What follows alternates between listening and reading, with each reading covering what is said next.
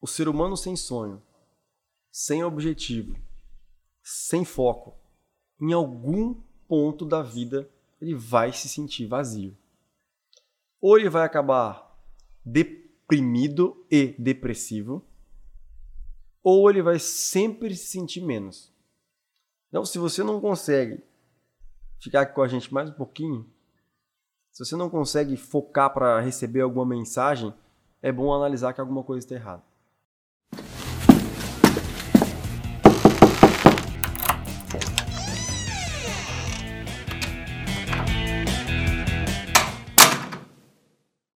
Olá, senhoras e senhores, sejam muito bem-vindos ao nono episódio do nosso Sala Podcast.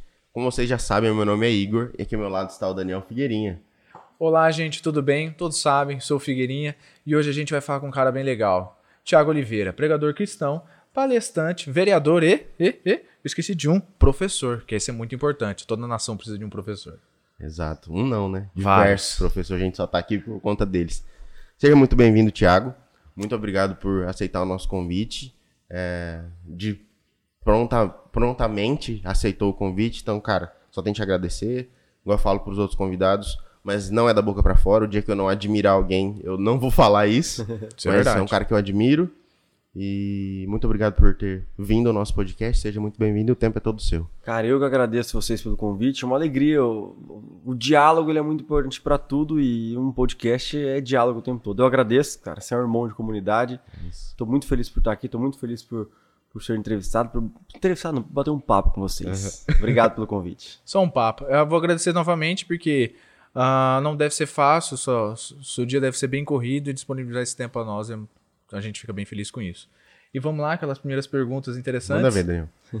Como foi sua infância? É, A gente começa perguntando isso só pra entender como surgiu, de onde, como que era o Tiaguinho, brincadeiras à parte.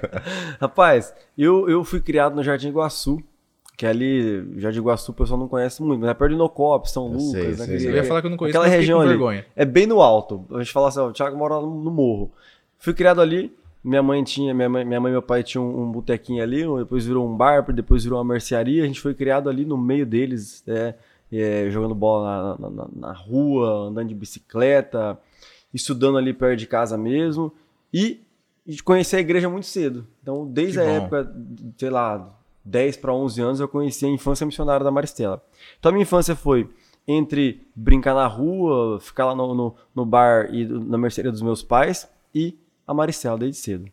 Mais ou menos isso. Caraca. E quando, assim, a gente costuma perguntar, falar sobre sonho, né? Porque criança, igual o Vit falou, criança, ela fantasia muito, mas além de fantasiar, a criança tem muitos sonhos. Sim. Quais eram os seus quando você era pequeno, Thiago? Cara, eu tive muitos sonhos.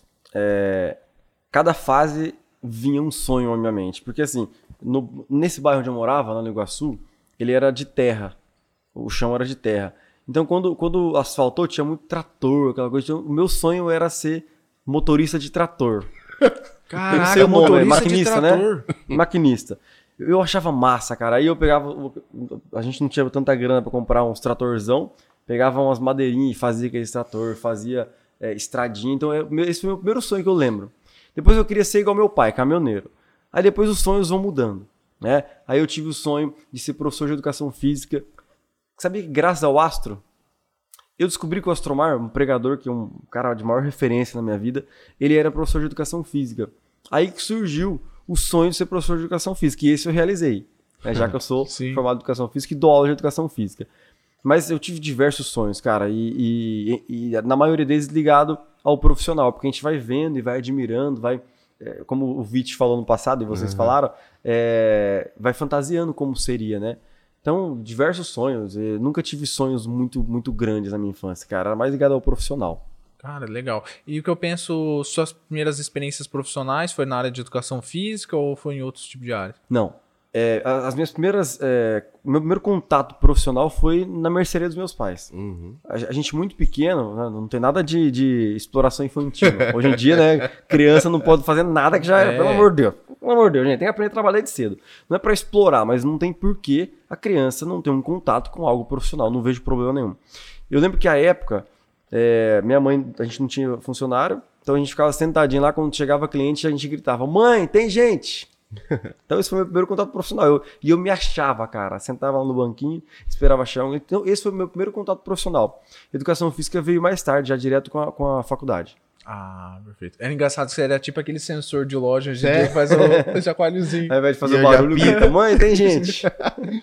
E, assim, antes da gente partir pro lado profissional mesmo, falar sobre o Thiago adulto, a gente pergunta da vida do convidado, que é pra conhecer mesmo, Uhum. pro nosso público conhecer um pouco mais de com quem a gente tá conversando. Perfeito. E assim, Thiago, é, e eu também, eu, Igor, tenho esse costume de criar um- uma cronologiazinha pra ficar mais fácil pra nós dois, pra você Uhum. e pra quem tá assistindo acompanhar. Thiago pequenininho, tinha vários sonhos, quis ser é, motorista de trator, caminhoneiro, professor de educação física. Ah, e ônibus também.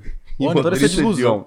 Porque os caras paravam pra tomar café lá no, no, no nosso bar e aí eu já entrava no ônibus lá, então esse era mais um sonho.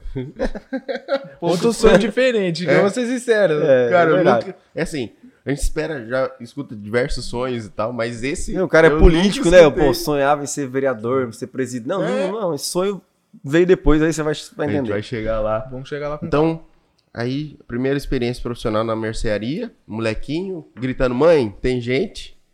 E depois já conheceu a, a, a educação física ou antes você fez outras coisas? Não. O que, que você Aí, fez? aí, cara, no ensino médio, é, vocês vão se lembrar que o, o Papa João Paulo II faleceu. E quando um Papa morre, tem a eleição, tem o conclave, Uhum. né, que a gente fala, que a igreja fala. E nesse conclave eu enxerguei a beleza da igreja por dentro. A beleza do sacerdócio, a beleza da história da igreja, a beleza dos ritos da igreja. Eu me apaixonei tanto por, esse, por, essa, por essa questão. Isso eu tinha 16, eu não lembro quando o Papa morreu, eu tinha entre 16 e 17 anos. Eu falei, vou ser padre. Eu falei, vou ser padre. Eu quero ser padre. Eu já, já, já pregava lá na Maricela nos acampamentos desde muito cedo. E eu falei, meu, eu vou, vou seguir para a missão de ser padre. Né? Aí, antes de pensar em educação física, eu já, já tinha aqui- aqui- aquilo em mente, mas antes de partir de fato para um vestibular ou algo nesse sentido, eu fui pro seminário, cara. Fui pro seminário. Eu saí do ensino médico, eu estudei no Arruda Melo, acabei o terceirão, fiz a semana dos novatos, que a gente chama em, eu não sei se dezembro, janeiro, e fui pro seminário no ano de 2006. Só que não era minha vocação. Aí fiquei três meses só. O Nossa. padre tem que ficar nove pra virar padre, eu fiquei três meses. Mas foi um, um período muito rico para eu me descobrir como pessoa. Não, eu sou vocacionado a, a- a ser, a ser pai, a ser esposo, como de fato aconteceu. Mas antes da educação física chegar na minha vida, veio essa vontade de ser padre. E eu fui, descobri que não era aquilo, aí sim veio a educação física. Quando eu saí do seminário, eu prestei vestibular e iniciei em 2007 a faculdade de educação física. Mas nunca deixou de, digamos assim, evangelizar. Não. Só, é só de uma maneira diferente, É. digamos. É, cara, é, dentro de um contexto de evangelização existe diversas vocações. Sim. Né? Às vezes as pessoas acham assim, é só o padre, os ministros, o, o pessoal da acolhida. Não. Dentro do contexto de igreja, o Igor sabe muito bem, é, existem diversas pastorais movimentos, diversos trabalhos, são vocações que sem essas vocações que talvez nem aparecem muito, a igreja não sobrevive. Exato. né? A evangelização não acontece. É, então eu sim, eu segui evangelizando né, na- pregação, nas palestras, é, no seminário mesmo. Quando eu fui decidir sair, foi, foi duro, cara. Falei, pô, é, como assim? Não é, não é- não é um fracasso eu sair? Aí eu pensei, não, eu posso evangelizar de outras maneiras. O Padre Tucci foi muito importante na minha vida naquele Aham. período. O Padre Miguel, que era o reitor da época, evangeliza de outra maneira. Então eu segui, sim, sigo até hoje. Eu acho que é, nós vamos conversar bastante, mas a minha, minha principal missão talvez seja ainda ligada à evangelização da igreja. Perfeito. Cara, eu vou abrir só um negocinho. Não sei se você lembra, mas no podcast que a gente gravou com o Igor, antes de começar a gravar, a gente teve um papo e eu contei. Você já me contou essa história, talvez você não lembre, sobre o seminário. Assim, eu tinha nem um ano na igreja, assim, e eu tinha muita vergonha de falar com as pessoas que estavam lá na frente. Quem cantava, você que pregava, o Vite. Uhum. Tipo assim, vocês, quando a gente entra assim na, na igreja, primeiro contato que a gente tem é com quem tá no palco. É, e aí a gente acaba idolatrando essas pessoas. Então a gente fala, meu, é muito distante, a gente nunca vai sentar pra conversar com essas pessoas. E aí eu tava sentado num partilhódromo sozinho, assim, meu- na primeira interna que eu, que eu tive de acampamento. E eu não conhecia ninguém, sentei sozinho no partilhódromo, que hoje não existe mais, que ampliou o barracão, Aham, naquele aham. que ficava bem no Sim, canto sim, ali. sim. Aí daqui a pouco chega você, eu acho que o Vite e uma outra pessoa. era um seminarista na época e começaram a trocar ideia, tipo, sentaram no partilhódromo assim, e eu fui levantar pra sair. Porque eu tava morrendo de vergonha. Aham. Aí ele falou, onde você vai? Eu falei, não, pra vocês ficar conversando aí. Ele falou, não, fica aqui, Pô, vamos que conversar massa, e tal. E, cara, eu era muito, tipo assim, eu nunca fui muito tímido, mas eu tinha muita vergonha Uhum. de, de conversar com pessoas que eu achava que eram mais que eu. E aí, isso, eu acompanhei essa história que você tá contando aqui pra nós agora, eu ouvi ela da sua no boca nesse Que partilhódromo. massa, cara. Contando a história de como você foi pro seminário, Uhum. como saiu e tal, depois que você decidiu fazer. Uhum. Então só tô abrindo, porque acho Pô, que você legal, nem deve lembrar. Legal, não, não lembrar muito E, bom. cara, foi muito massa. Assim, foi a experiência que eu falei, cara, não são tão distantes, talvez eu consiga. Sim, cara, aproveitando o ensejo que você tá falando, quando eu entrei na igreja, o meu sonho, o meu sonho era cumprimentar o astro. Porque a gente tem essa visão mesmo. Aham. Nossa, desculpa. Hum. É, o nome dele é Astro Astromar. Astromar. É que Ah, tão- tá. É porque fica, o nome tipo, dele eu é achei tão fake, a gente engraçado. chama de astro. Mas eu achei até engraçado porque também usa, tipo, aquele é um cara, é um astro. Tipo, É, é. Astromar. Eu tinha esse sonho, cara, de cumprimentar o cara e, meu, na igreja não tem um cara famoso. Não pode ter isso. pode. Tem o cara que tem uma, uma- um dom de falar lá na frente. Tem o outro tem o dom de ser manutenção. Né, que Exato. às vezes aparece pouco, mas sem, sem ele não, não rola. Mas só um ensejo aí. Aproveitando o ensejo. Não, perfeito. Perfeito mesmo. E aí, da- das experiências profissionais, entre aspas, que saiu da, do, do seminário e foi para educação física, aí você se encontrou é, como, como profissional, eu digo assim. Cara, é uma coisa muito louca. É assim, ó. Quando, quando eu saí do seminário, saí no meio do ano de 2007, mais ou menos. Às vezes eu vou errar na data, mas é não tem por aí. problema. É, Fiquei um tempo fazendo um cursinho no Cristo Rei pra tentar passar na Unesp. Mas eu confesso que eu nunca fui um, aquele, aquele bom aluno tal. Então eu não consegui passar na Unesp e fiz o Noeste, que também é um puta curso pra fazer lá. Uhum. É saúde, é um Com lugar muito certeza. bom. É, então eu entrei lá em 2008. 8, não, é, por aí, tá. Vou parar de falar data. Mas aí eu fiz educação física. Você entrou no Noeste É, e se entrei no formou. Neste e me formei. Quando, quando acabou, é, foi bem a transição. A educação física, ela, ela- a gente chamava de licenciatura plena. Então você saía podendo trabalhar em academia e dar aula em escola. Bem quando eu entrei, foi a transição. Agora existe a educação física e licenciatura, que é para escola, E bacharel. e o bacharel, que é para academia e outros tipos de atividade, que é, bem, é um leque bem aberto. Então quando eu acabei a licenciatura, a gente tinha que esperar seis meses para poder fazer o bacharel. Hum. Nesse meio tempo aí eu desanimei, velho. Desanimei. Falei, não, não, não, Não é possível. Deixa pra lá isso aí. Vou esperar um momento de entrar numa escola. Eu fui estagiário de personal, fui estagiário em, em projeto, dentro de contexto de escola, ao longo da faculdade. Depois eu falei, meu, desse meio período, eu falei, ah, deixa quieto. Aí me surge um- uma possibilidade de emprego, sabe onde? Movimento Mariana Braga. Nossa. Movimento Mariana Braga, que, que é aquela moça que, que morreu com um tiro aí, da família do Astromar. Falando só do Astro aqui, traz o Astro aí. Verdade, é hein? ele é fera. É, eu trabalhei lá por dois anos. Aí dentro da missão mesmo, velho. Eu ficava lá no escritório, trabalhava com agendamento, trabalhava com, com curso, ia dar palestra, pregava. Foi um negócio muito importante na minha vida. Meu o Movimento Paraná tem um trabalho muito bonito, né? Sim, Aí espetacular. eu sumi da educação física. Sumi. Depois eu disputei a eleição. Acho que nós vamos falar disso mais pra frente. né? Mas eu disputei a eleição em 2012. Eu me afastei do movimento para poder disputar a eleição. E quando eu voltei, eu falei, meu, eu acho que eu dei o meu tempo aqui no movimento. Conversei com a Márcia Braga, que é uma mãezona, o Mário, o Astro, e saí. Aí eu, fiquei, aí eu fui dar aula de futebol na Ápia. Fiquei um tempão dando aula de futebol na Ápia e disputei a eleição de novo em 2016. Não fui eleito, só que eu fui convidado para fazer parte do governo. Aí eu entrei na prefeitura para trabalhar onde? Graças a Deus, a, a faculdade fazendo o efeito pela primeira vez, de fato, para trabalhar na Secretaria de Esporte, por conta da faculdade. Sim, Entendeu? sim. Aí, já na prefeitura, eu fui convidado para ser coordenador da juventude. Eu tô apressando um pouco só para contextualizar a Sim, educação física, Sim, tá? perfeito. Fui para coordenadoria da juventude e do nada, um dia eu estava em uma reunião. Eu sempre dei palestra no Cristo Rei, nos encontrinhos, ou para professor e tal. É um colégio católico, né? Uhum. Chega uma mensagem da irmã, da, da, da chefona, da, da mantenedora. Oi, fiquei sabendo que você é formado em educação física e tal, vai ter uma. Vai abrir uma vaga aqui, tal, tal, tal. Falei, caramba, Cristo Rei, eu sonhei estar lá, não pude, né? Não pude. Fiz cursinho lá, é, e agora estão me convidando para trabalhar lá. Cara, Que eu honra, não né? pensei duas vezes. Eu conversei com a minha esposa na época, é, com a minha família, e falei, eu vou sair da prefeitura. Vou sair da prefeitura e vou pro Cristo Rei. Aí entrou a educação física de fato. Aí eu tô entrando no terceiro ano como professor de educação física, lá no Cristo Rei. assumi a maioria das turmas, surgiu a possibilidade de dar aula de filosofia e de ensino religioso. É, graças à, à pedagogia que eu também tenho e, e a vivência na igreja. Sim. Resumindo, velho, tudo aconteceu por conta da vivência na igreja. Porque eu não era o melhor professor do mundo para ser contratado por um colégio daquele. Eu aprendi lá. Né? Uhum. A irmã me chamou, imagino eu, eu, isso eu falo publicamente sempre, para ela eu falo. Imagino eu que ela me convidou por ser da igreja. E depois Sim. ela falou: ó, vamos formar o cara aqui dentro como professor, porque é mais fácil, talvez. É porque eu imagino eu, a, você era um, você era uma boa pessoa, já estava na igreja e já tinha conhecimentos. Era só dar uma lapidadinha, né? Era muito É, mais eu fácil. acredito muito nisso. A educação física entrou de fato, cara. E eu tô Tem sou apaixonado. Tem uma publicação que a gente fez, acho que deve fazer uns dois, três meses já no Instagram, que é do Henry Ford, né? O Hum, fundador da, da Ford. Sim. Que ele quem não fala, sabe.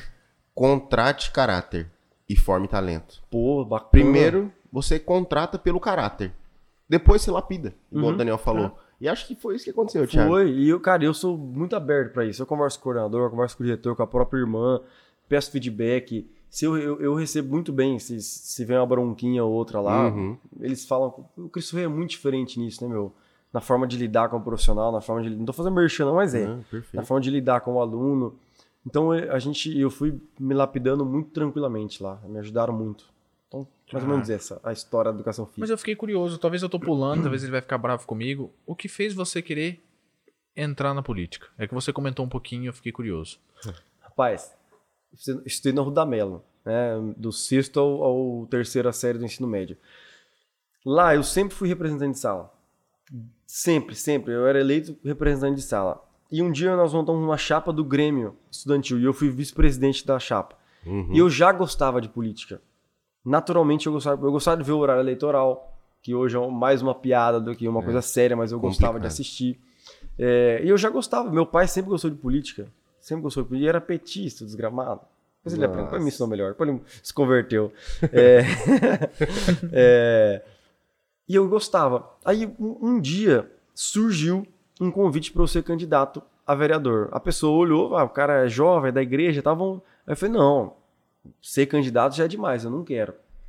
Só que o padre Tucci, lembra, você lembra muito bem dele, né? Lembro. Falou assim, ó, filhinho, filhinho, Ele falava se assim. você é, achar que é vocação e que você é, sente, sente, sente esse chamado, vai que eu apoio. E foi em 2012 eu entrei para política partidária, tá? Então foi, foi meio no susto, assim, não era uma coisa planejada, nossa, vou preparar o meu caminho para ser candidato, porque tem que preparar, o candidato tem que preparar o caminho para ser candidato. Tem que entender o que um, o que um, um vereador faz, por exemplo, né, antes de ser candidato. Eu fui na correria, eu aceitei, depois eu corri atrás. Tanto que eu, eu disputei três eleições para ser eleito e eu dou graças a Deus, velho, por não ter sido eleito em 2012 e nem em 2016. Porque eu não, eu não teria é, experiência, ainda não tenho o suficiente, mas já tenho uma vivência um pouquinho de maior, bagagem, né? né? É. É, então, dou graças a Deus por ter tido esse, esse, esse período para me preparar. Mas foi, foi meio no susto, a, a política então- eleitoral. Então isso veio tudo de sempre se comunicar bem, sempre querer estar à frente das coisas. Sim, sim. Até mesmo da menos parte de, de palestrar, né? E aí, eu só não vou ficar bravo com você pela pergunta, porque a pergunta deu a oportunidade da gente entrar no assunto que é o que a gente quer falar sobre comunicação. Isso aqui é tudo Que planejado. a gente galera. vai. a gente vai voltar pra política, porque não tem como desvincular o que você é Sim. do que você faz. Não tem como chegar aqui, Thiago, ó, a política fica ali fora da. Aham. Não, faz É, parte de você, você é isso. Sim. Então, aí a gente acha que entra no, no ponto da, da comunicação, que é- acho que é o que o Daniel ia perguntar. Como você decidiu falar de Deus, Thiago? Como foi assim, é, pra gente conseguir chegar nas palestras?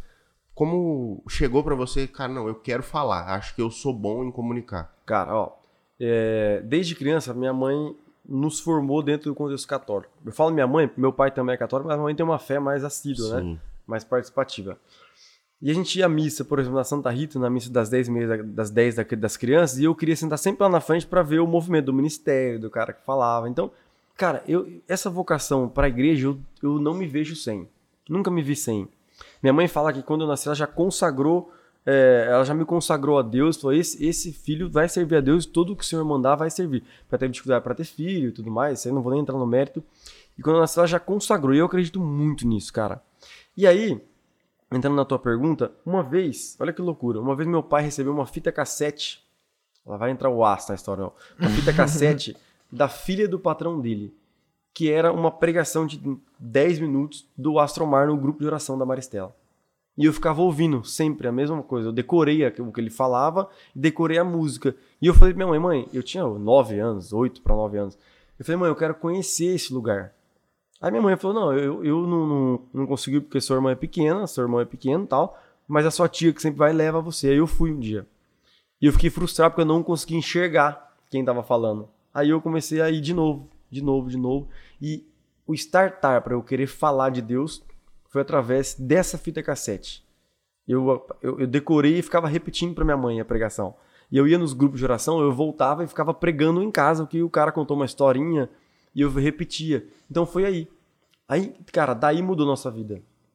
Porque eu quis fazer catequese na Maristela, aí eu mudei lá do Iguaçu pro aviação, porque era mais perto, tanto que eu passei aí na Maristela, e aí mudou minha vida toda. Mas foi nesse dessa fita cassete que eu senti que eu, eu fui chamado por Deus e no momento certo eu, eu acredito muito no sim, que a gente devolve para Deus. Eu disse sim, sim. para Deus para essa, essa missão de evangelizar. E aí, Tiago, é... a gente chama de outras formas na igreja, mas como uhum. o nosso público, eu acredito que não seja todo de, de, cristãos, é...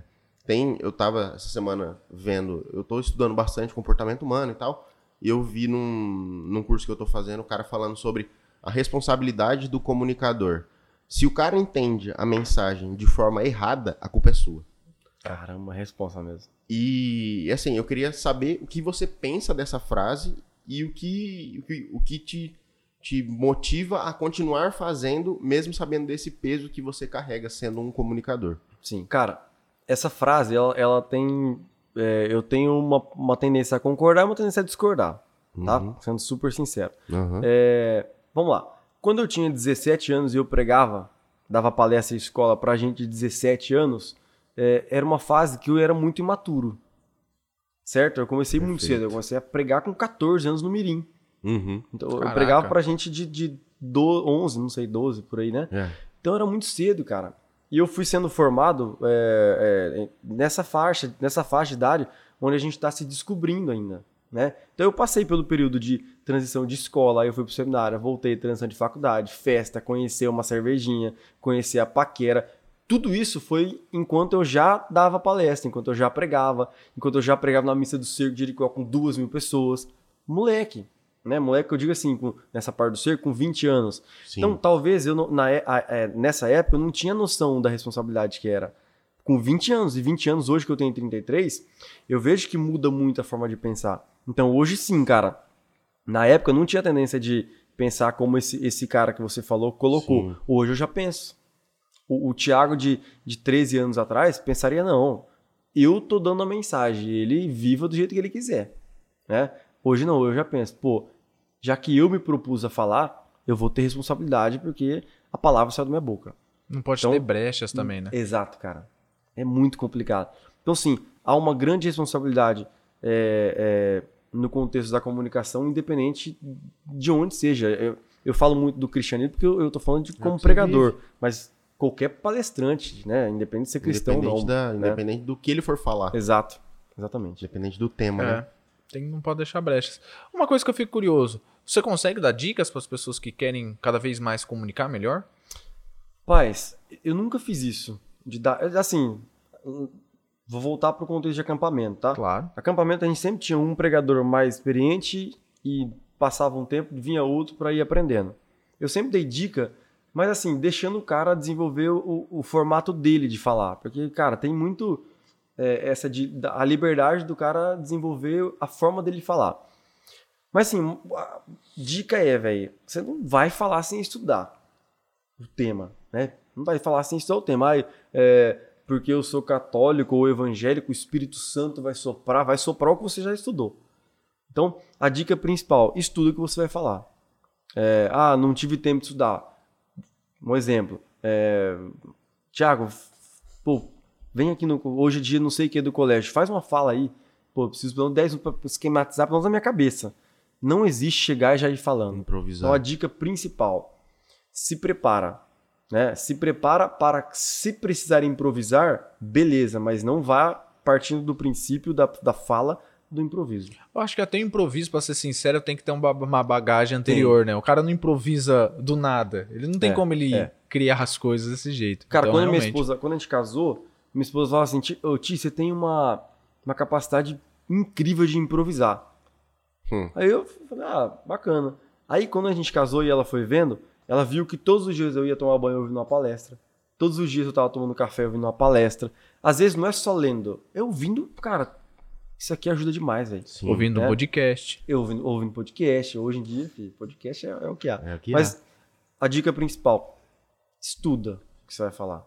né? Monta um esqueleto da, da fala. É, é, não, não queira ter autoridade na, na, na sua fala com- sendo raso. Né? Não precisa ser o mais profundo do mundo, né? não precisa ser um, um Ícaro, um, um Uhum. Ítalo, que são os caras top. Mas pelo menos uma basezinha ali tem que ter, né? Senão... Como você começou? Assim, a primeira. Quero falar sobre a primeira vez que você pegou o microfone, como foi. Porque assim, hoje, você é um cara com uma estrada grande, que já falou para públicos grandes, que tem uma vida pública. Então já tá mais familiarizado. E aí eu quero trazer para o nosso público o pequeno corretor que tá começando É. hoje e vai gravar um stories no, no Instagram, quer falar com o público dele e tá morrendo de vergonha. Como você fez pra, pra falar, cara, travei, não, foi de boa, fui. É, eu vou separar uma palestra do, do Stories, tá? Uhum, perfeito. Uma palestra. Como eu falei a primeira vez em público, era uma, uma missa que tinha o, o- o roteirinho lá, que tem o folhetinho, aí eu cheguei pra, pra, mo- pra coordenadora e falei, eu posso falar de forma espontânea? Ela falou assim, não, tem que seguir, né? Eu acho que ficaram com medo, moleque, 13 anos. Aí eu falei, não, mas é só uma fala. Aí eu falei, foi a primeira vez que eu falei, meio, meio irresponsável, porque eu Uhum. era muito novo. É, mas espontaneidade, velho. Espontaneidade. Ninguém gosta de ouvir o Sérgio Moro falando. É. Embora ele se, tem todos os méritos. Não vamos entrar em política agora, tá? Mas tô falando a forma de falar. É um cara travado, velho. Ele é muito. Um cara travado. Ele tem tudo pra, pra, pra crescer em pesquisa. Não que eu seja favorável. Não, vamos entrar, não tô entrando no mérito político, mas na fala, tá? Que é o exemplo que nós estamos vendo. Uhum. Entrevista do cara Vamos, travado. vamos falar assim, ele é muito inteligente, tem bastante conteúdo, mas o jeito de falar não é agradável. Ele não, é, foi, ele não foi juiz federal à toa. Exato, é o cara. É. Ponto. Cara. Ele é uma- inteligente. uma puta história e ninguém pode tirar isso. Exato. nem quem é contra ele politicamente, Exato. tá? É, mas assim, não tem espontaneidade, você vê que é travado, fala muito certinho, tímido. Stories, por exemplo. Meu, eu faço stories pra caramba, eu mostro o meu trabalho na- no Cristo Rei, mostro o meu trabalho na política, sobretudo na política. Cara, político tem que mostrar o que faz, como é os bastidores. Chega desse negócio de político só mostrar ele de ter. Chega, isso acabou, velho. Tem que acabar cada vez mais. Stories, pra, pra um corretor, vamos pegar o contexto que você me perguntou. Uhum. Cara, pegou o celular, você está falando com um amigo. Não está falando com 10 mil, 10 mil seguidores, está falando com uma pessoa. Está falando com uma pessoa que, que você tem intimidade, porque você vai se soltar. Então você vai ficar lá, olá, para, velho. Você vai falar, olá, Igor. Não, ô, velho, tudo bom? Claro que, tipo, depende do público. Não vai Sim. falar olá, galera, pro, pro cara que quer comprar o imóvel de não sei. Não, calma, calma, vamos. Tem os públicos, mas independente do público, tem que ter a naturalidade. Essa é a dica, a dica maior, a dica principal. Então, tipo assim, basicamente, não cria exatamente o personagem, não tente ser falso, seja você mesmo e natural. Exatamente. Eu, eu acredito muito que a naturalidade é o que vai fazer quem tá te assistindo ter o prazer de assistir. Eu acho que isso é o básico, cara. O básico do básico é você tratar o teu público como teu amigo. E aí a gente já entrou num ponto que é a importância de entender o público.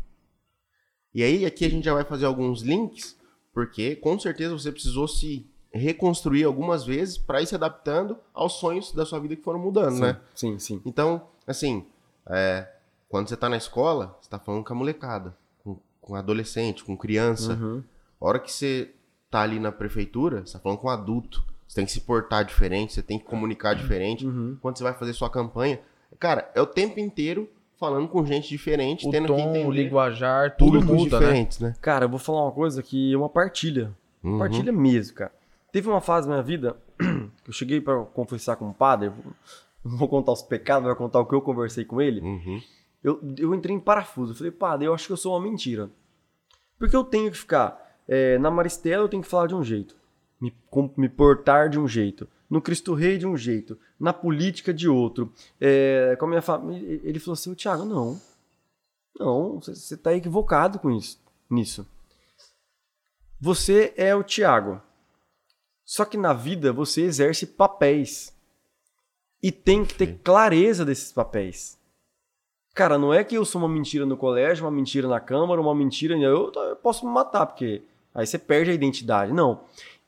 Cara, esse papo com o padre foi uma, uma coisa tão importante, porque eu tava ficando meio mal tal. Falei, pô, será que eu tô errando nisso, né? Mas não, eu sou o Thiago, tenho a minha identidade, só que eu tenho que saber o lugar onde eu estou para me comportar da maneira com que aquele local me pede. Agora, uma coisa que não pode ficar de lado. Seus valores. Valores. Princípios. Essência. Se isso ficar de lado, aí, aí, aí acabou. Aí véio. você é uma mentira. Aí, aí é uma mentira, aí acabou. Então, quando eu conversei com esse padre, eu refleti muito. Falei, cara, mas pera lá. Eu sou cristão no contexto político? Ah, eu acho que eu sou.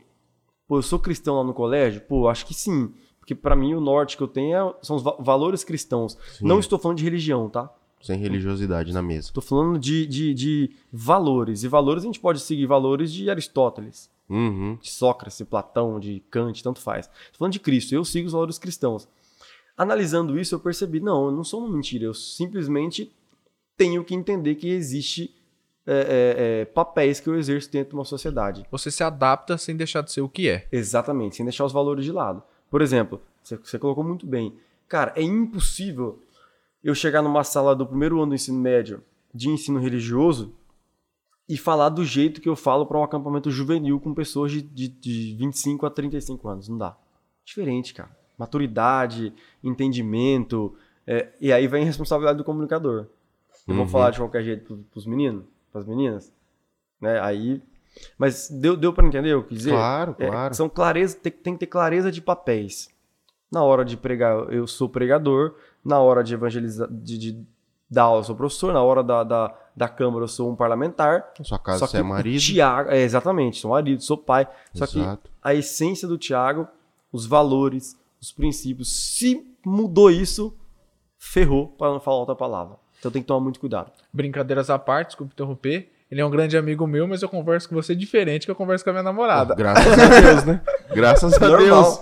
Ainda Normal. bem que você conversa diferente, meu. Quero é, não, mas, saber. cara, isso aí muita gente tem conflito.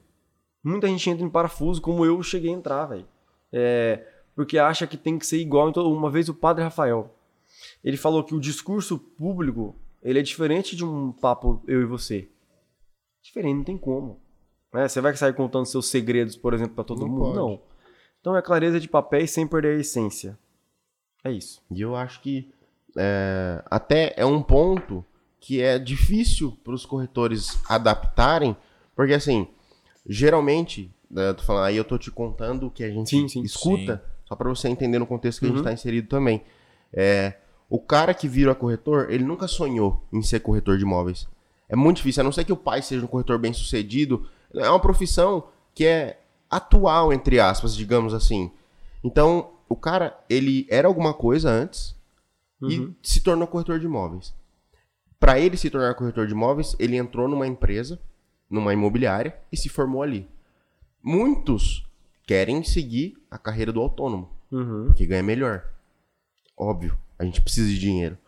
E aí, quando o cara vira autônomo e ele é bem sucedido, ele montou uma equipe. E aí, olha o processo que o cara é. percorreu, ele não sabe exata, na maioria dos casos ele não sabe quem ele é. Porque assim, ele foi formado de tantas formas e ele não se preocupou em aprender as formas de ensinar. Sim. E aí quando ele pega uma equipe, ele arrebenta a equipe. A gente vê muito caso de corretor que liga pra gente e quer bloquear o acesso do, do cara, do corretor da equipe dele aos imóveis que ele cadastrou. Cara, se você não confia na sua equipe, como é que o é. cliente vai confiar, Thiago? É, é, é. E aí, assim, quer contratar qualquer profissional e quer que o cliente aceite qualquer profissional, cara, escolha caráter. Acho que a conversa está ah, girando, não, é, é girando em, em, torno disso. É isso. Cara, escolha caráter antes de escolher habilidade. Uhum. Forme as pessoas. Sim. E acho que, que no nosso mercado, no corretor de imóveis, isso é o, o ponto-chave, assim que a gente precisa que eles entendam. Sim, cara, o, por exemplo, vocês trouxeram o Vit aqui, que é, pô, ele é o cara pra falar disso. Sim, Ele forma equipe. O Vit, o Vit é um formador nato, né? ele é. Ele é um formador nato. É o cara que sabe falar, que sabe lidar, que sabe chegar em você e trocar uma ideia massa. E, e- e essa questão de, de fazer um caminho sem perceber o caminho que tá fazendo é um problema. Exato. Não só pro corretor que vira um líder de equipe. Sim, para todas as profissões. Né? Se você faz um caminho ali sem entender o que está acontecendo, quando você chegar lá na ponta, você vai falar: Meu Deus, e aí? Quem, quem que, o eu que eu sou? Como eu vou fazer? Então, cara, o caminho tem que ser pavimentado com calma e entendendo. Eu, eu falo muito isso para os meus alunos. Você quer chegar onde na sua vida? É, agora, ano, eu sempre faço uma, uma, uma mini palestra antes de iniciar a aula de Uhum. filosofia. É, onde você quer chegar né, na sua vida lá na frente? Aí eles ficam assim e tal. Adolescente não gosta muito de conversar, né, de falar, é, é próprio, próprio da idade. Aí a gente fala, ó, para chegar, por exemplo, no final do ano, em novembro, final de novembro, que é a época de, de encerramento de prova, bem, vai de férias, tirou, atingiu a média, vai curtir suas férias, você vai ter que pavimentar um caminho. Para chegar lá tem que saber o que tá fazendo, né? Para chegar lá no quarto bimestre ou, ou para um vestibular, tem que saber o que aconteceu ao longo do tempo. Aí pode parecer uma, uma, uma, uma comparação besta, mas é isso, velho. Se você não souber como tá caminhando e onde quer chegar, onde já chegou, é complicado. Eu sei que é filme, é, é brincadeira, mas eu não lembro a cena exata, mas me chocou o, o centro. Ah, Alice no País das Maravilhas, que ela Ah, é encontra o maravilhoso. gato. E aí ela pergunta é, para onde aquela estrada tá indo, ou algo assim do tipo. Ele pergunta, e pra onde você quer ir? Ela fala, não sei. Aí ele fala, então o que, que vai mudar? Cara, Nada, essa, meta essa parte do filme, do livro, eu uso, eu uso muito em palestra ou aula, porque realmente é, um- é- é maravilhoso. O- Onde você quer chegar? Ela não sei. Qual caminho eu devo pegar? Não, não sei.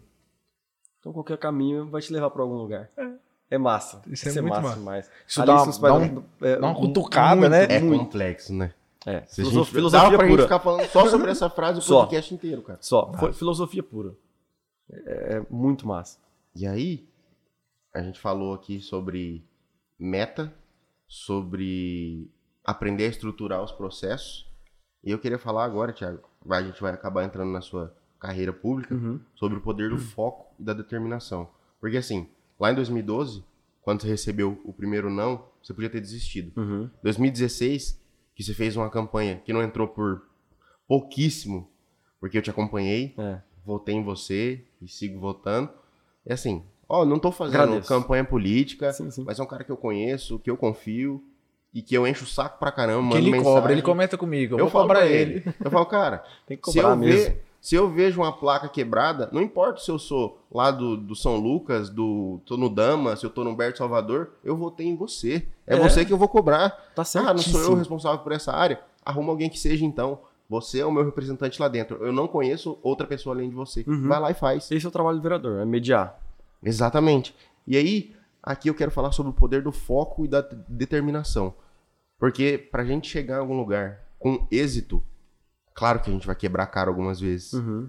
E eu queria que você contasse um pouco dessa história e o porquê que você não desistiu. Cara, é o seguinte, em 2012 eu tinha 24, 23 para 24 anos, tá? É, eu confesso que foi tão rápido que talvez eu não entendesse tão, é, tão bem a importância de um político, né? A gravidade do- de, uma, de uma eleição, que é muito complicado. Uhum. Só que quando eu disputei a eleição, eu tomei gosto pelo negócio. Meu, é isso que eu quero. Aí eu passei a estudar funções do vereador, é, é, como se compõe um país, os três poderes, e fui aprendendo. Em 2016 eu já cheguei sabendo o que eu queria. Já tinha Tem- uma base maior. Já, já tinha uma base maior. Passei quatro anos eh, vendo palestra, estudando, só que eu não foquei em nada assim. Vou focar para poder eh, ser eleito em 2016. Eu simplesmente fui entendendo a função do vereador. Quando eu disputei em 2016, o Igor falou que quase foi eleito, eu, não, eu tive voto suficiente, mas não fui eleito porque te- o meu partido não atingiu, não atingiu o quociente eleitoral. Então eu fiquei fora. Foi um baque muito grande. Fiquei pô, uma semana mal pra caramba. Falei, meu Deus, não é possível. Só que aí depois vai- as coisas vão se acalmando dentro da gente, né? Sim. É, eu lembro que o Ailton, que é assessor do, do, do vereador Douglas Cato, que é um parceiro, tava triste, ele pegou e falou, você tá fazendo o quê? Eu ah, tô em casa e tal. Aí ele falou assim, vamos, vamos fazer um, um- preciso fazer uns corre, vamos fazer uns corre comigo. Aí ele me levou pra é, é, atender alguns tetraplégicos. Eu- ele, ele nem sabe disso, cara. Uma hora eu vou só agradecê-lo. Aí eu- ele me levou em quatro famílias pobres com tetraplégicos. Eu olhei aquilo e falei, meu, eu tô sofrendo porque eu não fui eleito? Pelo amor de Deus, velho. Aí me deu aquele pum.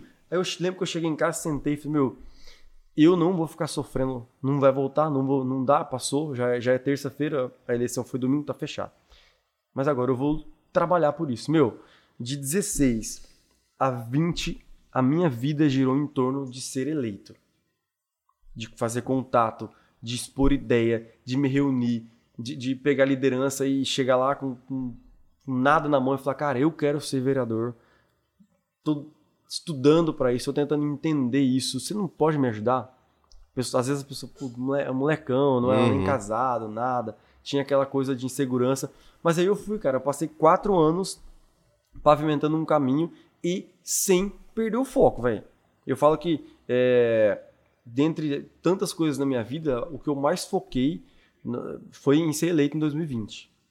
É, de não perder mesmo, de, de pensar, olha, eu tenho que fazer, caminhar nisso para poder é, conquistar o apoio de tal pessoa importante, eu tenho que pensar no partido para não me ferrar de novo, é, eu tenho que, que viajar para ver a experiência. Então, eu foquei e fui, sem perder, velho. Eu não perdi o foco, eu casei nesse meio tempo, Uhum. né? Mas ainda assim, falei para minha esposa: olha, amor, eu, eu tenho esse sonho, eu preciso lutar por esse sonho. Quando eu entrei no Cristo Rei, falei pra irmã, e, e falo em público, sem problema nenhum. Falei, irmã, aceita a proposta, tô muito feliz, eu tô realizando um sonho de estar aqui. Eu sonhei estudar, agora eu vou trabalhar aqui. Mas eu tenho um outro sonho que eu não posso deixar de lado agora. Eu quero ser vereador de Prudente. Tem algum problema? Ela falou assim: não atrapalhando o trabalho aqui, vai ter nosso apoio. Cara, e segui focadaço mesmo, não perdi o foco. De 16 a 20, quando acabou a eleição e eu estava eleito, meu filho nasceu no meio, foi na UTI. Lembra? Você lembra? Lembro, lembro. Meu filho nasceu faltando 15 dias para eleição. Caraca. Do nada, eu tava fazendo campanha com um grupo pedindo voto, falando de proposta, minha esposa liga, tia, estourou a bolsa e há sete meses, tinha sido. Ele não nasceu, ele não foi concebido naturalmente, foi tudo por FIV, né? Que ela teve um probleminha. E aí veio aquele desespero, falei, meu Deus do céu, velho, que loucura. E agora? hospital, ele nasceu, fiquei a madrugada toda, tal, tal, tal. No outro dia eu já tava fazendo campanha, porque era um foco. Não é que eu tô abandonando meu filho, meu filho tava lá sendo bem cuidado na UTI, ficou um mês Tava UTI seguro. tava seguro. Amor, tá tudo bem? Posso ir? E a minha, a minha mulher é muito parceira, velho. Ela falou assim, Ti, vai. Segui até ser eleito, velho. Eh, E antes de, de, de saber da certeza da eleição, lembra que deu aquela bugada nos aplicativos? Parou de contar os votos? Ah, sim, isso? eu fiquei. É, eu fui, eu fui visitar meu filho. Eu aqui. lembro, agora eu Lembra? lembrei. Então deu Ela, um ela, ela carregou, aí depois ficou um tempo sem atualizar. A e madrugada ficou- inteira. É, Fiquei desesperado, fiquei, velho, fiquei olhando. Quem ganhou? Quem ganhou? Quem ganhou? E... É. Aí eu acordei e só podia visitar meu filho 15 minutos por dia, porque era pandemia. Pô. Campanha podia fazer, né? mano? Ah, mano. É. Sempre, Poli- né? Deixa- é- deixa Dá um é jeito, né? complicado, Aquele Não jeitinho. vou tocar no vespeiro, não. Tô brincando. Aí eu fiquei sabendo que eu fui eleito de verdade 10 da manhã. Então, cara, de verdade, de 16 a 20 eu foquei nisso. Foquei nisso. Aproveito para entrar num ponto aqui que ah, é- é, sempre foi espinhoso. Ah, então você pregou em acampamento, deu palestra para poder ficar conhecido para ser eleito? Não. Nossa, é um pensamento de Não. muitas pessoas. isso. De muitas, cara, eu sofri com isso, né, no começo. Cara, eu nunca. Isso, cara, se alguém falar, vem, vem, me, vem me provar. Eu nunca mudei minha trajetória de pregador, de palestrante por causa de política. Nunca. Nunca fui mais ou menos acampamento pregar. É, mas é consequência, velho. Eu fiquei conhecido lá. Entendeu? Eu nunca pedi voto em 2016, por exemplo, porque 2020 não teve acampamento, foi pandemia. Uhum. Mas em 2016 eu nunca pedi voto. Mas o padre falava. Falava, nós temos candidatos na paróquia, é, deem atenção. O padre nunca falou, vota no Tiago ou no negativo, que é da paróquia, é Sim. meu parceiraço. O padre sempre fala, nós temos candidatos na paróquia. Desse jeito. Aí a gente ia atrás para convencer, para conversar, como eu falei com você, com a sua Exato. família, com todo mundo. Então, é só, foi só um, um parênteses aqui para dizer, política e igreja não se misturam no sentido eleitoral. Mas política está misturada no todo, em tudo. É a comunidade. Em tudo, né? faz parte. Mas é, Não. é mais ou menos isso. E não só de comunidade. É, tudo é política, cara. É. Se for ver. Você. Ah, então tá. Pra ser político, você, você não pode pedir voto lá na, na igreja.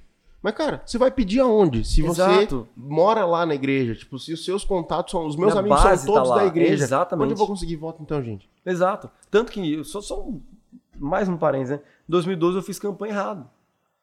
Por que, que eu fiz campanha errado? E eu falava assim ó, com, com o pessoal que me ajudou. Gente, vamos em tal bairro hoje? Aí eu ia lá. Batia a palma. Oi, tudo bem? Eu sou o Thiago. É, sou candidato a vereador. A pessoa, hã? Oi? Não, tava errado. Lá ninguém me conhecia, não era meu público. Em 2016 eu já entendi. Não, não vou, não vou lá no, em tal bairro porque lá ninguém me conhece, velho. Não vai ser agora na campanha que o povo fala, ah, vou votar no cara. Não, em 2016 foi com estratégia.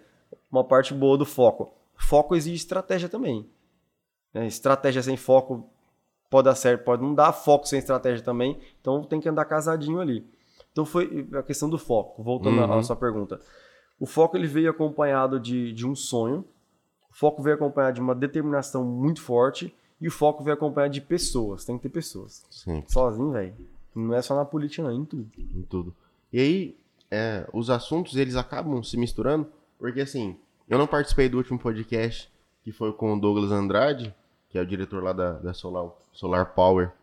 O cara é uma máquina de venda, Thiago. Uma máquina de venda. Máquina E mesmo. ele falou exatamente sobre isso. Cara, você quer vender? Vai se conectar. E foi o que você fez. Ah, você não tava vendendo um produto. Você tava precisando do voto, É, da confiança das pessoas. O que, que você fez? Se conectou. Exato. E o corretor precisa fazer o quê? Se conectar. Uhum. Se ele quer conhecer, ah, ele precisa de, ele tem que entender o PCI lá dele, o público, o perfil de cliente ideal. Ele definiu isso. Depois ele vai e define ah, a esteira dele de, de negócio. Uhum. Ah, eu preciso de, a minha média é a cada 100 clientes eu fecho uma venda. Então vai se conectar com mais gente. Sim. Se conecta com 200, com 300, vai aumentar Perfeito. No é mínimo, isso, cara. as pessoas precisam saber que ele é um corretor. no mínimo. Cara, olha, olha que massa. Domingo eu fui lá no Copacabana Beach do, do Ronaldo. Aham. Tava eu, o Rodriguinho lá da, da, da Gota d'Água, Piscinas, o, o Rodrigo e o Vit. Uhum. E aí eu comentei com eles, putz, ontem eu fui num, num evento que eu não queria de jeito nenhum, cara. Não queria, não queria, não queria. E a minha esposa falou, tia, é bom ir lá. Pô, você é vereador, tem que se conectar, porque às vezes você cansa, velho. Sim. Cansa, cansa, mas é aquela questão, né? Você tá focado, tá- o cansaço tem que ficar em segundo plano, depois você dorme. Exato. Aí eu falei, tá bom, vamos. Meu, chegou lá foi muito importante. Muito importante. A conexão que eu fiz, as conversas. Porque aí a pessoa veio e fala, ah, o vereador, como tá? Você tá gostando da vereança? Pô, você tem que pensar em, em- no futuro, conta com a gente. Cara, se eu não fosse, eu não teria conhecido essa pessoa. Aí o Vit falou, pô, eu na imobiliária também tem que ser assim, eu tenho que estar em todo lugar. Aí já a conversa rolou nesse sentido, de que tem que estar fazendo contato, velho, conexão. E não é questão, pô, é tudo por interesse? Não, mas também, por que não? Tá, tá, tá Claro. roubando? É, não Né? tem nada de errado, gente. Exatamente. É melhor uma pessoa boa, buscar o espaço ali, as pessoas conhecerem ela, saber o que ela tá fazendo, do que você deixar qualquer um. Exato. Então, tipo assim, acho super válido você ir atrás do seu espaço, porque você é uma boa pessoa. Sim, sem, problema nenhum. Eu acredito muito em conquista de espaço, sem problema. Desde que não seja maquiavé- ma- maquiavélico, né? Sim. Os fins justifiquem os meios, não tem problema nenhum, cara, de conquistar espaço, É, conquistar eu- pessoas. Eu cito meu pai mais uma vez. Porque todo podcast tem alguma frase. E assim, Ele cara, não tem como a gente, a gente desvincular ah, o nosso ser É, não dá. de nada que a gente faz. Então, meu pai fala, falava isso. Eu já quis entrar pra vida política, pra vida pública, só que, cara, eu não tenho estômago. Eu não vou dar conta, Thiago. Uhum. Eu não consigo ouvir uma- um absurdo ou chegar numa sala que vê alguém que tá sofrendo uma injustiça e eu tenho pavio muito curto. Eu não sou político. Eu não sei dialogar nesse sentido. Então Uhum. não, não vai dar certo. Sim. Não adianta eu me expor a isso. Eu tenho boa intenção, mas boa intenção por boa intenção É.